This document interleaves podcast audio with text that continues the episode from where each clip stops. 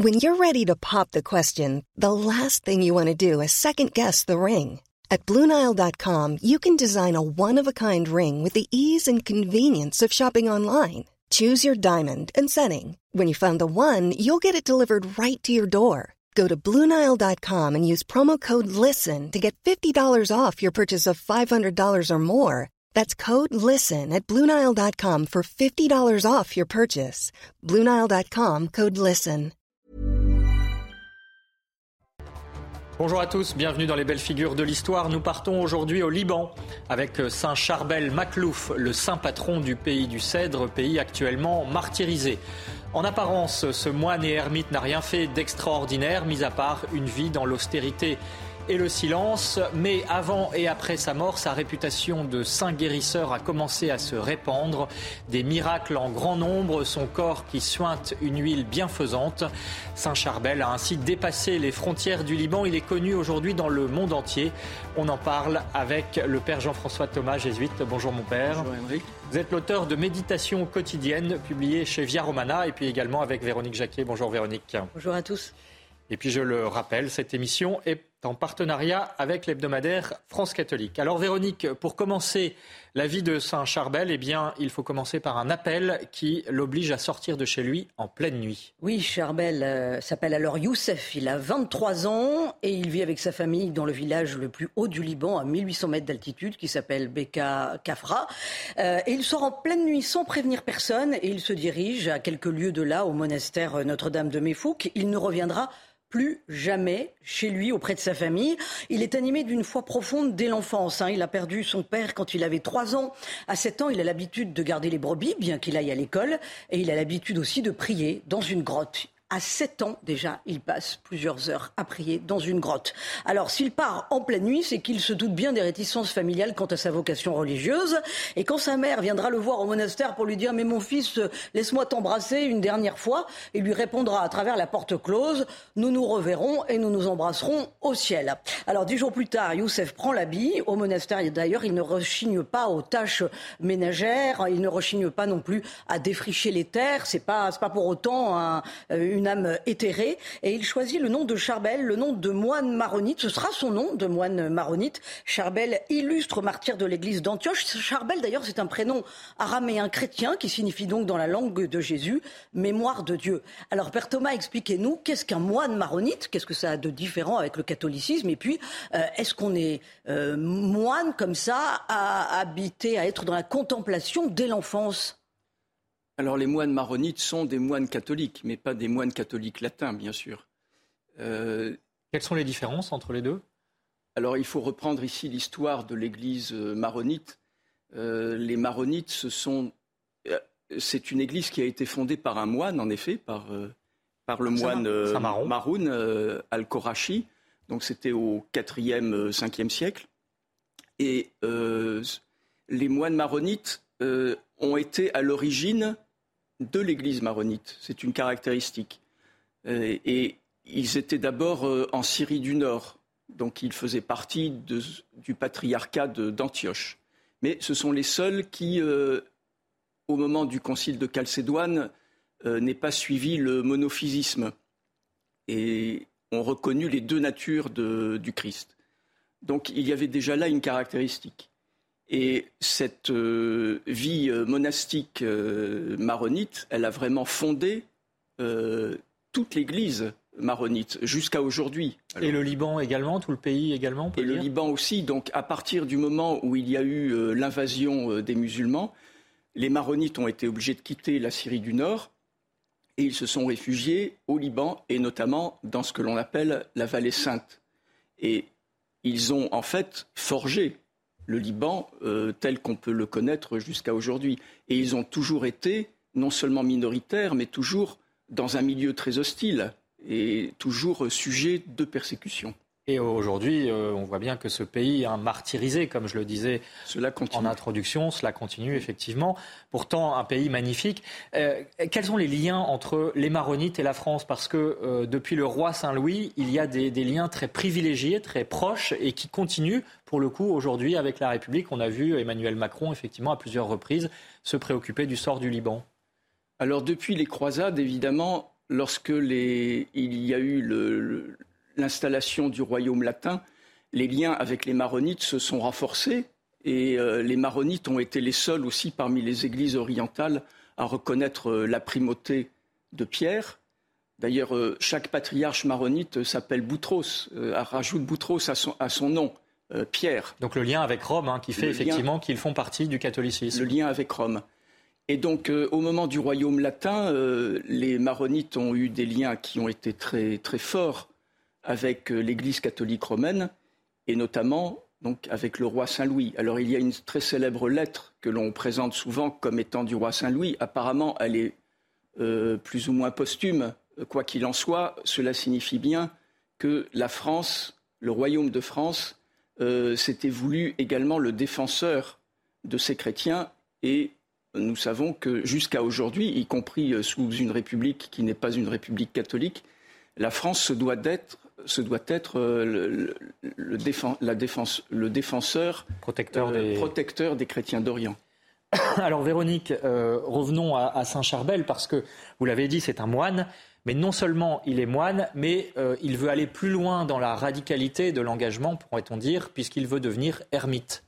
Charbel est moine, mais aussi prêtre, ordonné à 31 ans. Et au bout de 16 ans passés dans son monastère euh, Saint-Maron d'Anaya, il reçoit un autre appel, celui effectivement de devenir ermite. Donc ça veut dire vraiment euh, s'isoler et euh, passer une vie en prière. Et il va donc demander à ses supérieurs de gagner un petit ermitage non loin du monastère, l'ermitage Saint-Pierre-Saint-Paul, pour vivre dans la montagne tout seul, à l'écart des autres moines. Il a 47 ans, nous sommes en 1860.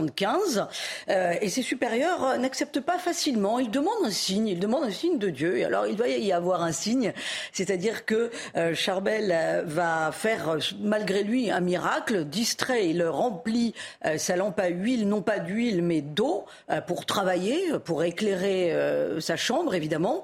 et puis, bien qu'il y ait de l'eau dans la lampe à huile, la lampe brûle toute la nuit. Et les moines se, diront mais, mais, mais que se passe-t-il? Et donc on vient vérifier euh, parce que certains se sont rendus compte qu'il était distrait, qu'il mettait pas de l'huile mais de l'eau. Donc euh, c'est comme ça qu'on a su qu'il y avait un miracle. Et euh, le supérieur se dit bon ben là c'est un signe effectivement, cet homme est, est, un saint homme et je dois le laisser partir. Donc il gagne le fameux ermitage et pendant 23 ans jusqu'à sa mort, il va mener une vie de prière. La plupart du temps dans la journée à genoux devant le Saint-Sacrement, vraiment absorbé dans l'amour de Dieu. Il célébrera avec beaucoup de ferveur la messe. Ça ne l'empêchera pas de conseiller les gens qui vont passer, parce que sa réputation de sainteté gagne tout le pays. Et les gens montent dans la montagne pour avoir ses conseils qui sont avisés, qui seront toujours brefs mais évidemment qui, tomberont toujours à point parce qu'il a le don de lire dans les âmes. Alors Père Thomas, il cherche la sainteté en s'immergeant en Dieu, mais alors en, menant aussi une vie d'une incroyable austérité. Hein. Il est évidemment très pauvre, euh, avec le minimum en termes de vêtements, euh, il est extrêmement frugal, il mange peu. Euh, est-ce que c'est ce que Dieu demande? Est-ce que c'est ce que le Christ demande pour gagner la sainteté de vivre ainsi? Qu'est-ce que ça veut dire? Parce que finalement, il mène une vie de pénitence. Qu'est-ce que ça veut dire? Alors, le Christ demande à chacun de devenir évidemment un saint, mais les routes qui mènent à cette sainteté sont différentes selon les personnes. Et dans l'Église, il y a toujours eu plusieurs états de vie. Mais l'Église a toujours considéré que l'état de vie le plus parfait, c'était la consécration totale à Dieu. Donc un renoncement total dans la vie monastique.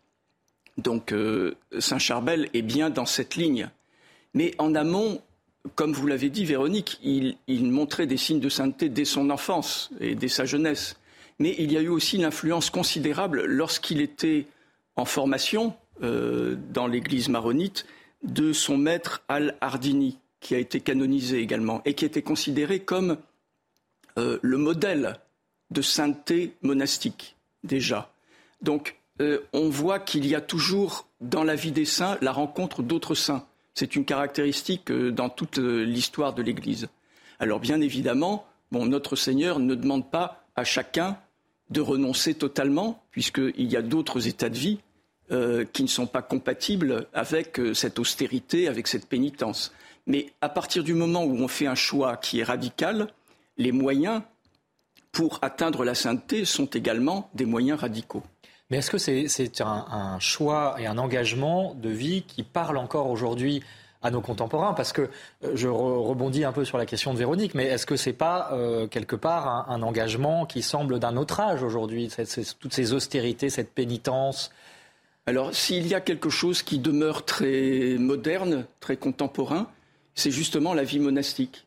Euh, L'Église a été fondée par les apôtres, mais on peut dire qu'elle a été fondée une seconde fois par les moines, ceci tant en Orient qu'en Occident. Et on voit bien à notre époque, où il y a une crise des vocations, crise de la consécration, qu'en revanche, dans la vie monastique, et la vie monastique euh, la plus rude, justement, la plus radicale, euh, il continue d'y avoir, euh, des vocations.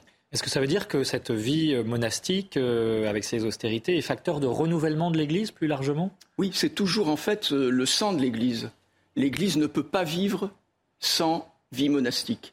C'est sur cette base sur cette fondation de la vie contemplative que l'Église peut continuer. Sinon, euh, dans ses actions, dans ses actions apostoliques, euh, l'Église ne pourrait plus rien faire. Y compris dans euh, les difficultés les plus grandes, comme c'est le cas pour le Liban actuellement.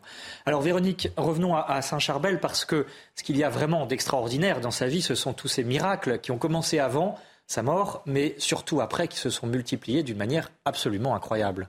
Le monastère où il repose, c'est-à-dire le monastère Saint-Maron d'Anaya, a recensé 29 000 en mai, en mai 2020. 29 204 miracles, dont 10% d'ailleurs concernent des non-chrétiens. Et en moyenne, le monastère estime qu'il y a 150 miracles ou guérisons. Hein, attention, hein, ce sont des gens qui écrivent et qui disent voilà, qui disent voilà, j'ai prié Saint Charbel et j'ai été exaucé. Euh, donc voilà, en soi, c'est déjà miraculeux. Alors il y a un phénomène rarissime propre à Saint Charbel. Il est mort un 24 décembre à l'âge de 70 ans. Il avait été frappé par une hémiplégie huit jours plus tôt en célébrant la messe. Euh, il est donc enterré un 25 décembre. Déjà, il y a quand même toute une symbolique par rapport à, à Noël avec ce grand saint. Et les moines l'enterrent donc le jour de Noël à même la terre, c'est-à-dire euh, pas dans un cercueil, et ils constatent que son corps exude comme un, comme un liquide, comme une huile, mais ils ne font pas très attention, donc ils l'enterrent. Et puis là, les phénomènes merveilleux commencent, c'est-à-dire que aussi bien les moines que les villageois euh, des bourgs alentours constatent que toutes les nuits, il y a euh, des lumières qui, qui, font comme une danse autour de sa tombe. Enfin, voilà. Et le phénomène dure toutes les nuits. C'est-à-dire que ça ne s'arrête pas. tous se disent, mais on n'a pas des hallucinations. Il se passe quelque chose sur cette tombe. Et la tombe devant devient un lieu de pèlerinage. Alors, les moines décident de déterrer le corps. Et là, aux surprises, ils trouvent le corps de Charbel euh, complètement euh, souple et comme vivant. Et toujours avec comme cette espèce d'huile qui semble exuder du corps. Alors, ils décident de l'enterrer dans le monastère d'Anaya. En se disant, on va en avoir le cœur net. Et puis, bon, ben voilà, on, on viendra le prier. mais, mais mais, le phénomène est clos. Et puis, euh, on se rend compte, là encore, au bout de quelque temps, qu'à travers le mur de la chapelle, euh, contigu donc euh, au cercueil de Charbel, eh bien, il y a toujours la prégnance de cette huile. Donc, on décide de sortir le cercueil. On constate là que le corps est imbibé de cette huile et les moines, pendant 25 ans, tenez-vous bien, pendant 25 ans, vont s'occuper de ce corps sans qu'il soit enterré, en le lavant deux fois par semaine, toujours parce qu'il y a ce phénomène d'huile, en le mettant sur la terrasse en espérant le faire sécher. Évidemment, Charbel est le lieu, euh, le monastère bien entendu, euh, devient un grand euh, lieu de pèlerinage, et ça devient presque ingérable, donc on se dit mais il faut l'enterrer de nouveau.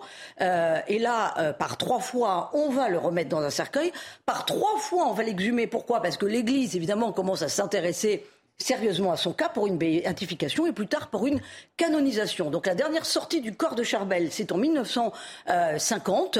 Euh, c'est Pie XII qui demandera d'ailleurs hein, à ce qu'il soit examiné, ce corps, et ce phénomène de, cette huile bien, bienfaisante, bienveillante, puisqu'elle est facteur de guérison, euh, et le tout évidemment devant des médecins devant des médecins qui constatent le phénomène extraordinaire et qui disent ben, on ne sait pas ce qui se passe. Alors, euh, le tout, donc, 52 ans après sa mort, la dernière exhumation, et il y aura donc cette huile sur 8 cm dans le corps qui imbibe tous ses vêtements. Donc on constate évidemment euh, qu'il se passe un miracle. Le corps de Saint Charbel sera alors placé dans un cercueil de verre pendant une cérémonie qui va rassembler des milliers et des milliers de personnes venues de tout le Liban, mais aussi des pays alentours, des chrétiens comme des musulmans.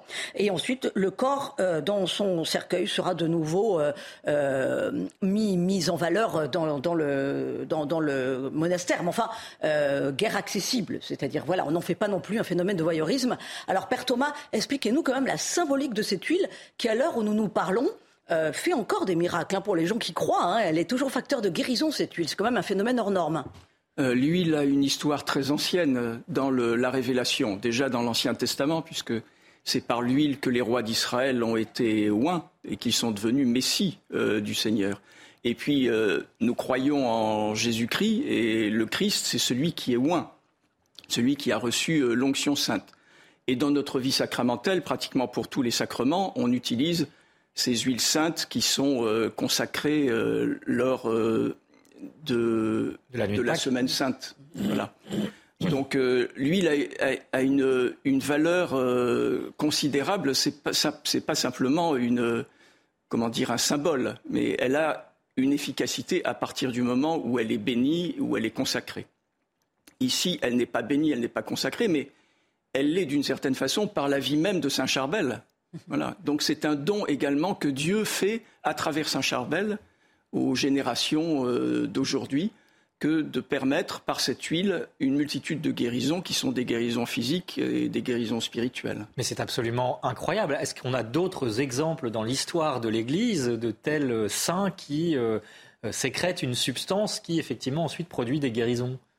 Alors il y a sans doute euh, dans l'histoire de l'Église de tels phénomènes, mais qui sont relativement rarissimes. Mais Saint Charbel, c'est un peu euh, euh, le, Padre Pio du Liban. Donc il a bénéficié de, de charisme ou de dons particulièrement extraordinaires. Il était capable de lire dans les âmes, il était capable même de voir ce qui allait se réaliser dans le futur.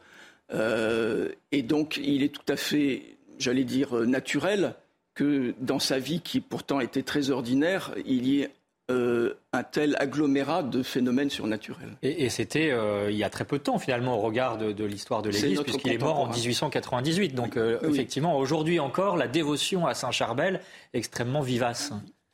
Alors Véronique, justement, pour aller sur les traces de Saint Charbel au Liban, bien sûr, le monastère Saint-Maron euh, d'Anaya et puis son ermitage aussi, Saint-Pierre-Saint-Paul. Oui, alors le monastère d'Anaya à 1200 mètres d'altitude, à 17 km de la ville de, Byblos, euh, c'est pas très loin de Beyrouth, donc aussi. Hein. Euh, le monastère qui, je voulais dire, reçoit tous les jours des lettres attestant de guérison de tous les pays du monde. Attention, ça ne concerne pas que le Liban. alors, tous les 22 du mois, il y a un pèlerinage qui rassemble des milliers de personnes dans, dans l'ermitage. Les gens montent jusqu'à l'ermitage, vous voyez justement sur la photo là qui s'affiche à l'écran. Alors pourquoi le 22 du mois? Alors c'est une histoire absolument extraordinaire parce que c'est en mémoire de la guérison, la guérison la plus spectaculaire qui soit de la part de Saint Charbel et qui lui a valu sa canonisation par l'Église en 1993. Donc vous voyez, c'est pas si loin de nous que cela. Une mère de famille, Noah Al-Shami, a subi une attaque cérébrale suivie d'une double occlusion de la carotide. Résultat, elle est hémiplégique, elle ne peut plus manger. Euh, voilà, la, carotide vraiment euh, qui, qui, ne peut plus fonctionner. Elle n'a plus que quelques jours à vivre. Ses enfants lui frictionnent le cou avec la fameuse huile dont nous avons parlé. Et la nuit suivante, euh, Saint Charbel lui apparaît parce que quand Saint Charbel fait des miracles, souvent il apparaît aux gens en rêve. Ça aussi, c'est une spécificité de Saint Charbel. Il lui apparaît, il lui dit :« Je vais t'opérer. Ce sera un signe pour les non-croyants, pour qu'ils croient, bien entendu. mais je te demande de remercier de rendre grâce en venant tous les 22 du mois au monastère d'Anaya.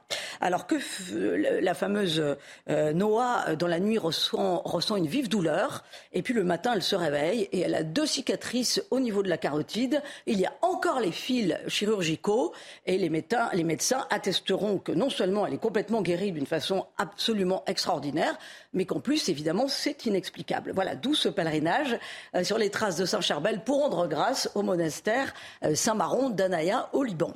Encore un phénomène euh, extrêmement étonnant et, très récent. Euh, Père Thomas, peut-être une dernière question sur euh, cette place de la Vallée Sainte, hein, la Kadisha au Liban, avec un nombre de monastères incalculable, des ermitages. c'est un refuge vraiment pour les, chrétiens du Liban? Alors ce n'est pas simplement un refuge, ça l'a été bien sûr historiquement, mais c'est aussi le siège même de l'Église maronite, puisque le patriarche maronite a sa résidence officielle dans cette vallée sainte. Donc euh, la vallée sainte, pour euh, les Libanais maronites, euh, c'est le Vatican de, leur Église. Et c'est un endroit absolument prodigieux parce que cela demeure jusqu'à aujourd'hui un endroit de contemplation. Alors Véronique, quelques livres peut-être pour découvrir davantage cette figure de Saint Charbel euh, parole de Saint-Charbel par le moine libanais maronite euh, Anas Kandar. C'est chez Artege et c'est un florilège de la pensée et des sermons de Saint-Charbel. C'est vraiment, ce sont vraiment des paroles très simples mais incroyablement lumineuses.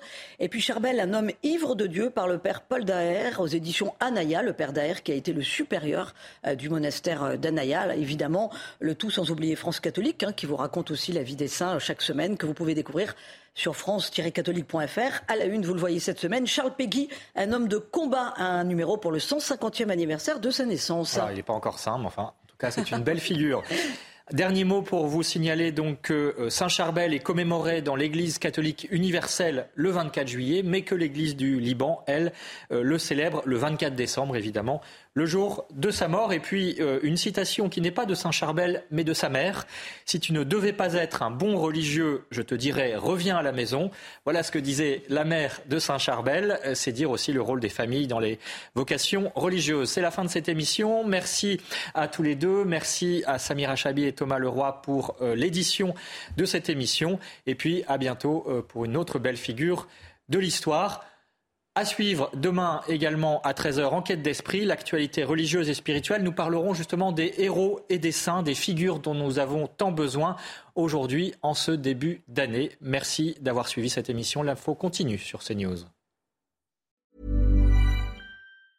Planning for your next trip?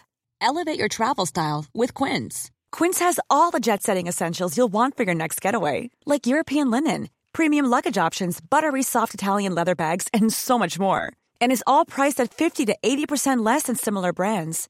Plus, Quince only works with factories that use safe and ethical manufacturing practices. Pack your bags with high-quality essentials you'll be wearing for vacations to come with Quince. Go to quince.com/pack for free shipping and 365-day returns.